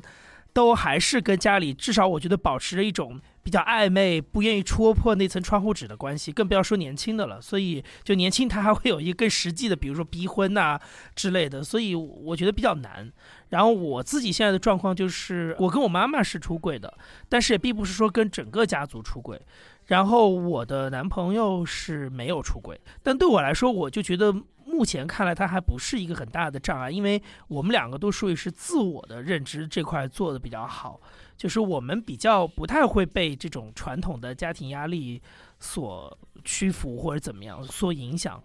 所以这样的话，可能会就是对我们未来的这种 所谓人生路程的这种选择上，我觉得是有一个共识的。我觉得其实能做到这点已经很不错了。是的，是的，我特别同意杨毅的哈。其实我我刚才讲的也不是说，如果对方不出柜就不跟他交往，尤其是做 LGBT 公益的吧，可能在这方面就是 可能有一个期待。但是如果他不出柜，可能也没法逼他吧。嗯，我觉得这一点可能稍微有一点行业特点。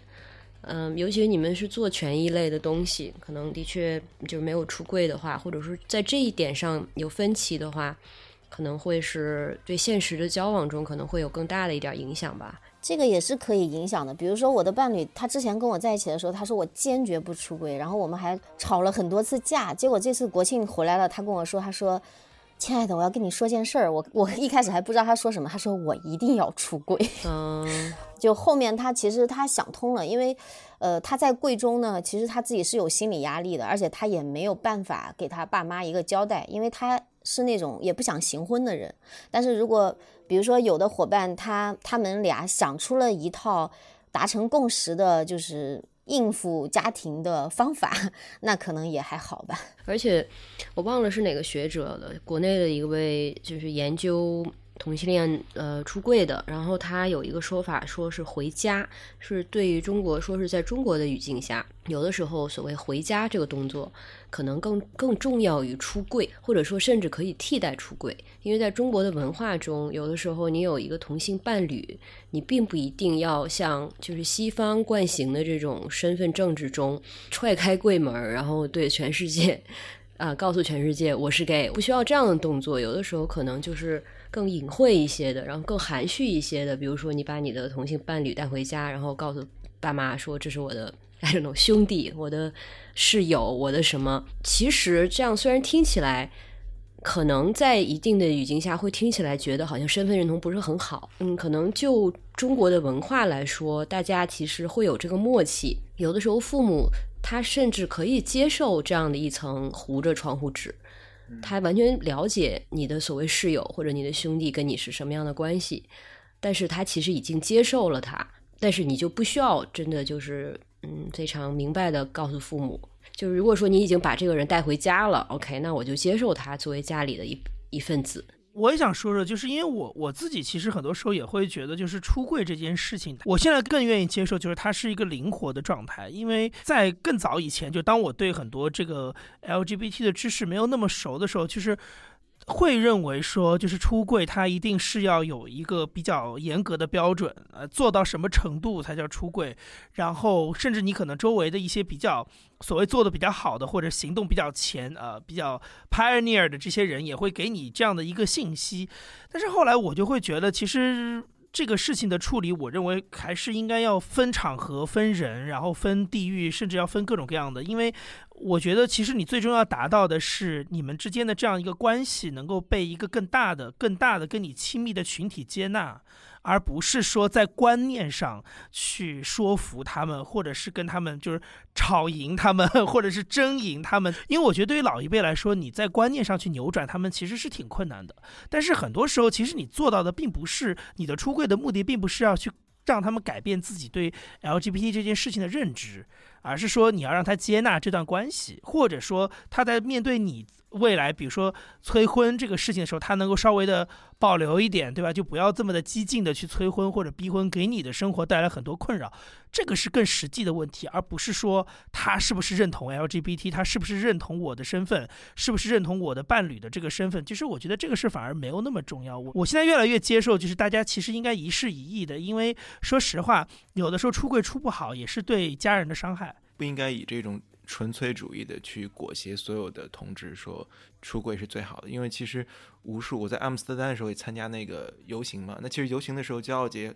本质上呢就是一种 pride，然后周边的人都给你鼓掌，然后其实他意思就是说恭喜你以及以及佩服你，你能够出柜。那其实这样一种文化，其实是不是其实也。裹挟了很多人，觉得说其实出柜是一个表态和大明大放的，对对，身份上的正确性，或是它是体面的，它是你的自洽的，或者说你的观念和和实践是一体的这样一种裹挟，我想我想是存在的。刚才小铁提到这个同志群体的亲友会啊，那当然除了说像父母出柜。之外，我其实前两年看了台湾有部有部纪录片，叫什么《亲密对话》还是叫什么对什么对话？还有国内的一部影片叫《再见，南屏晚钟》。亲密对话是母女的那个。母女的那个，然后她的母亲是是拉拉，嗯那《再见，南屏晚钟》也是她的母亲是。是拉拉，那其实有时候也有反向的，就是说子女可能在生命的某个时候发现父亲或母亲的一方可能是同志。我想这中间其实也也有很多故事。我个人一个经历就是说，我隐去一些个人信息，就是说有个朋友他可能在生命中的某个时刻，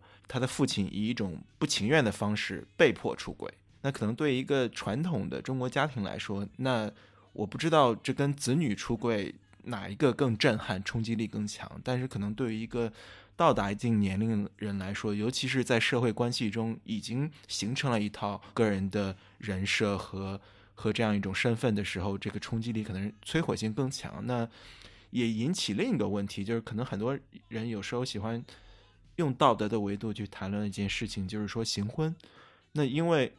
一些人有了子女之后，他在婚姻里面。无论是出柜或被发现被迫出柜，那他其实已经在一段行婚里面了。那我不知道各位怎么看？可能很多公众，尤其是在异性恋话语中，对于行婚的一种批评或讽刺或或想象，就是该怎么理解这个现象？那我不知道老一辈或者说父辈们他们生存的环境可能更逼仄，选择行婚的人跟现在年轻人对于行婚的态度是不是有一个区别？我们先区分一下骗婚跟行婚吧。嗯，是，我也觉得，可能刚才孟常说的情况，可能大部分或者更有可能是骗婚，而且老一代他们在当时的环境下，可能也大部分会做这样的选择。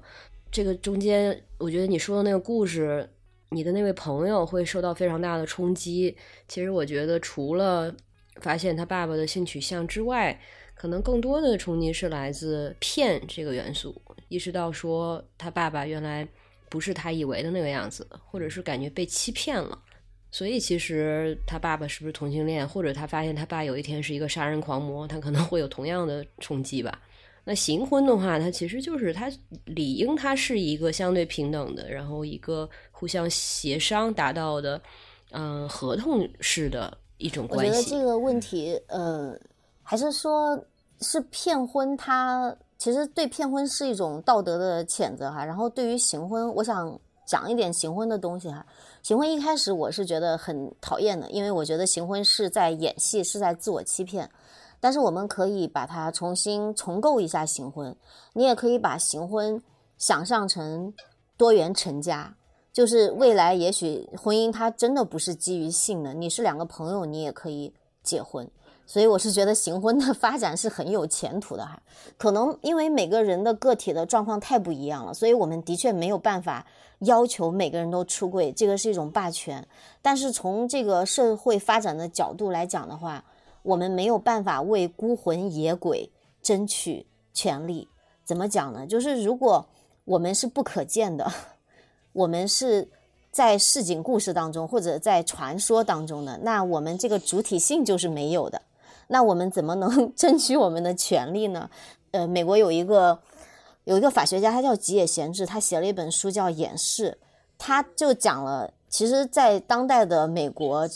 对对对，这本书还蛮值得大家看的哈。不仅是同性恋，我觉得任何人都特别值得看。提到出柜哈，然后就会想到说伤害，这个伤害一定会存在的，就是我们。作为 LGBT 的人，我们有自己的脆弱，然后作为我们的父母或者是朋友，他们有他们的脆弱。其实脆弱呢，就像朱静书他说了一个我特别认同，他说脆弱从来都不只是少数群体的特质，脆弱属于每个人。就只有我们承承认了我们自己的脆弱和他人的脆弱，我们才能够去突破一些东西。然后出柜呢，对于个人而言，它不是一个。说我一定要争取权利，当然，对于我们这个做这个工作的，他一定是争取权利。但对于个人而言，也是我怎么样去做真实的自己，我怎么样让真实的自己去呈现给其他人。其实说白了，不管是同性恋还是什么，我们是人，对吧？但是我们作为人，我们在空间上被压缩，我们在呃法律上就是有缺失，其实是因为我们没有真的被当做一个人，一个合理合法的人去对待，所以其实是。希望更多人看到我们真的是人，承认我们作为人，然后我们得到尊重。所以出柜的那个意义，可能对我而言，更在于是怎么样作为真实的自己，作为一个人去呈现给对你而言重要的人。嗯，我觉得作为一个节目来说，我倒是其实特别想把这个事情当成一个问题来问，就是说，因为小铁他有他自己的立场，因为他作为一个为呃 LGBT 的权益去做的人，他肯定不会像我作为一个个人，就我对这个事情有很多处理的方法或者想法，他肯定是希望能有一个能够为这个权益的争取能够有好处的一个解决方式，所以我其实也很好奇这个事儿，就是说，我不知道在几位看来，就是。是我非常认同，就是站出来认清自己，然后呃，这些就是我都很认同。但是面对家人或者更至亲的这种出柜，它是一个非常具体的事情，所以它两者之间有的时候可能是会产生很多矛盾的。我可以说一个就我身上的例子吧，就是我跟我妈是很早之前就出柜了，可能已经有六七年的时间。但是我上次其实跟 Alex 还有孟尝我们聊天的时候，我也提过这段，就是。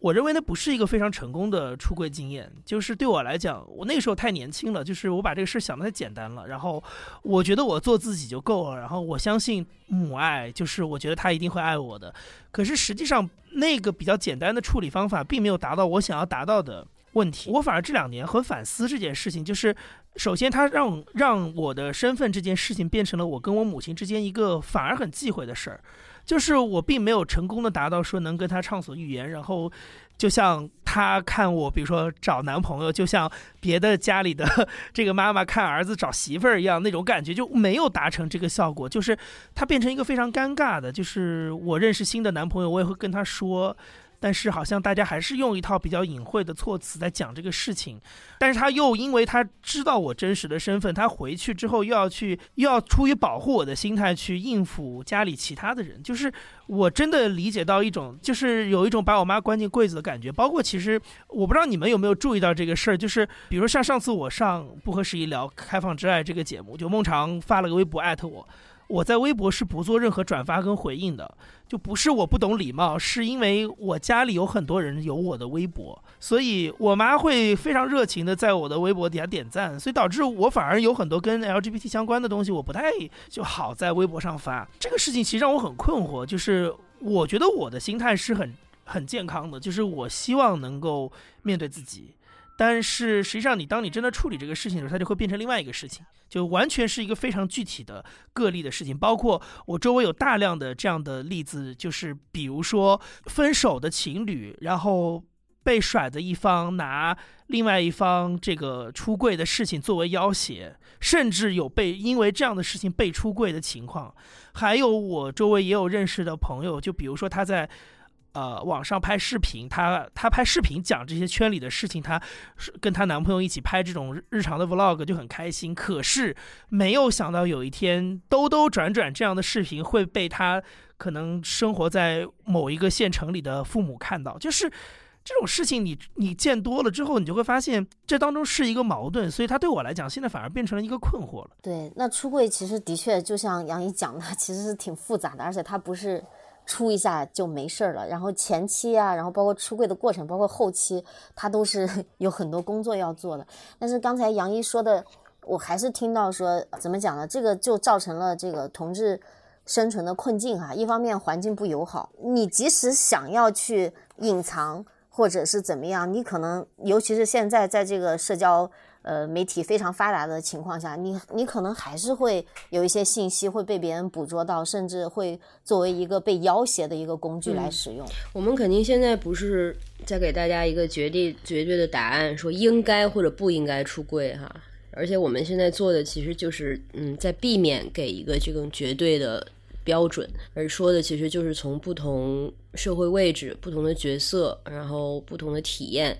可能给大家给到一些参考吧。我的一个感触就是从小铁说的感觉，其实一个人如果你真的决定出柜的话，不管你是为了自己，还是为了社区，还是是为更大的一个所谓的正义，你出柜，它的确它不只是一个个人性的行为，它绝对是对整个从权益的角度上，对社区，它其实是做了一个增益的。所以，可能不管你个人选择如何，你绝对有有权利选择出或者不出，或者对谁出，对什么对什么什么时候出。任何一个已经选择出柜的人，说肉麻一点，就是我们其实应该谢谢他们。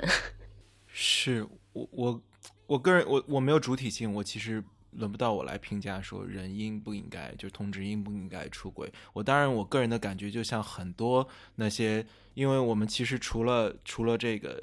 身份认同之外，其实我们仍然有无数的身份需要人们做出一些勇敢，付出一些呃代价和牺牲。那我总是想说，我尊重、敬重那些做出、迈出那一步的人，付出代价的人。那同时，我也有同情之理解那些没有办法付出代价的人，因为没有办法裹挟所有的人都付出那个代价，因为我们没有办法避免的去想到每个人。处理面面对不同的情形，比如说一个人生活在北上广的城市中，跟他可能生活在，比如说农村的同志群体，或或更更小更小城市的同志群体，他所面临的舆论和文化环境是完全不同的。他跟阿姆斯特丹和柏林的同志所出柜，呃，在 YouTube 上一个转发，大家他的父母感觉到非常骄傲、激动的拥抱住他，这样的场景可能都不一样。那由于这个。天然的文化语境的，这就像资源一样和能力一样是不一样的情况下，就没有办法做出这样的预期。但我同时也非常理解，呃，运动者或权益推动者来说，权益如何更快的推动，那全世界所有的 gay 都站出来，都站在那里说耶，我是 gay，然后我们希望能够获得呃平等的对待。但是从这儿呢，可能其实有些人会觉得它是一个滑坡。会说啊，同样的道理，同样的逻辑，嗯，你不能用出柜来要求所有的性少数，你站着说话不腰疼。那所以我们有一些人就是因为条件所迫，就是必须要骗婚，那不是一样的道理吗？我个人的立场就是，出柜你可以选择不出柜，但是我觉得骗婚对我来说也是属于一个底线式的，就是你可以选择不去骗婚。我不买这样那种说法说。我就是因为我在一个非常传统的地方生活，然后因为家庭的压力，我不去结个婚我就完了。这种压力如此的巨大，我必须妥协，我必须去骗一个女人跟我结婚，我不买账。我觉得你这种情况下你是有选择的，那只是你不愿意支付那么巨大的成本而已。但那可能是对于你的身份来说是一个底线的成本，至少不伤害他人的代价。其实我们会发现，骗婚跟自我认同和社群认同的关系，就是一个人如果他自我认同特别好。他能够实现悦纳他自己，就他真实的接受了他作为同性恋，同时他跟这个社群有连结的话，就是他对社群也有认同，他认同这个社群，他也希望能够从自己的角度，不管他出柜没出柜，他希望能够支持这个社群。那其实这样的人，他一定是不会选择骗婚的。所以其实从另一个角度来讲，那些选择骗婚的人，其实他也是需要。社群的支持的，就是说自己非要骗婚的人，他们说自己有这样的有一个困境是真的，但是这个困境，他首先骗婚，它不是一个解决方式，然后他也是就所谓治标不治本，他可能更需要的是小铁说的这种一个社群的支持。我有一个，我补充一个问题，刚才在提到成都 MC 事件的时候，因为我想可能会呃来自异性恋群体中时常被问到的一个，就是说在同志群体中安全的性。和异性恋群体中安全的性，当我们提到安全的性的时候，比如说，呃，这些污名化的标签跟 HIV 等等这些相关的时候，我不知道，无论是小铁从这个这个权益推动者来看，说这个议题就安全的性，或者说防范一些一些潜在的风险方方面，就是整个社群中是如何推动和和看待的，这可能也是对于一些潜在的这个污名化的一个回应。嗯，其实我们最近在做一个心理健康的调研。然后，当然，这个调研的数据还没有整理完哈。那我们这个调研里面就有一个变量，就是安全性行为和他的这个自我认同和心理健康的状况是相关的。那其实国外也已经有类似的一些调研，就是这些数据会显示说，通常他比如说他自我认同不够好啊，然后他心理上面就是会有一些状况，他抗击那个社会的压力的。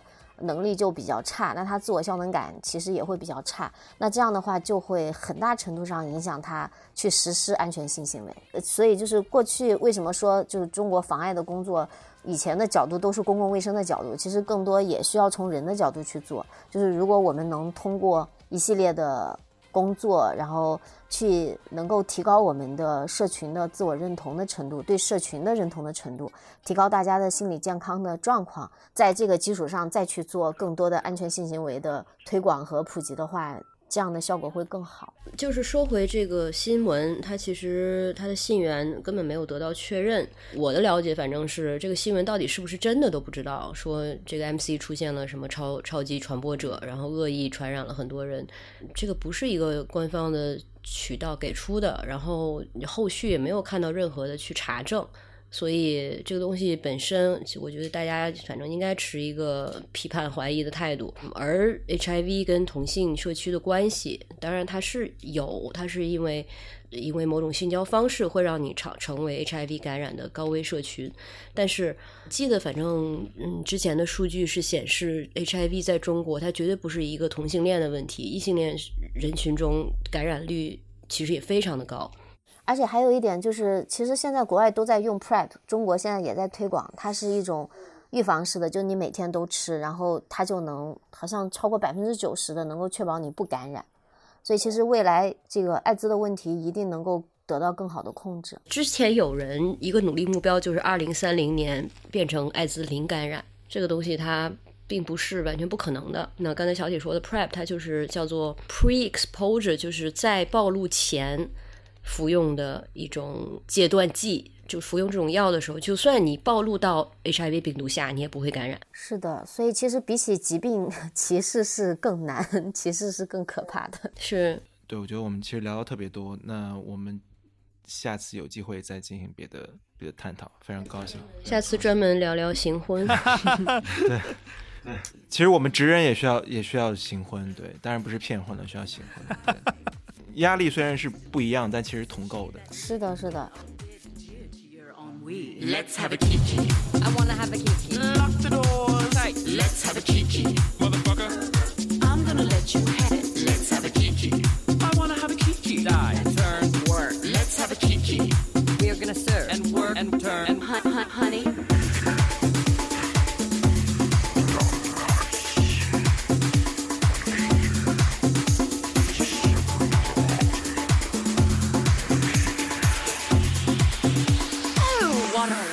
Wonderful, Kiki.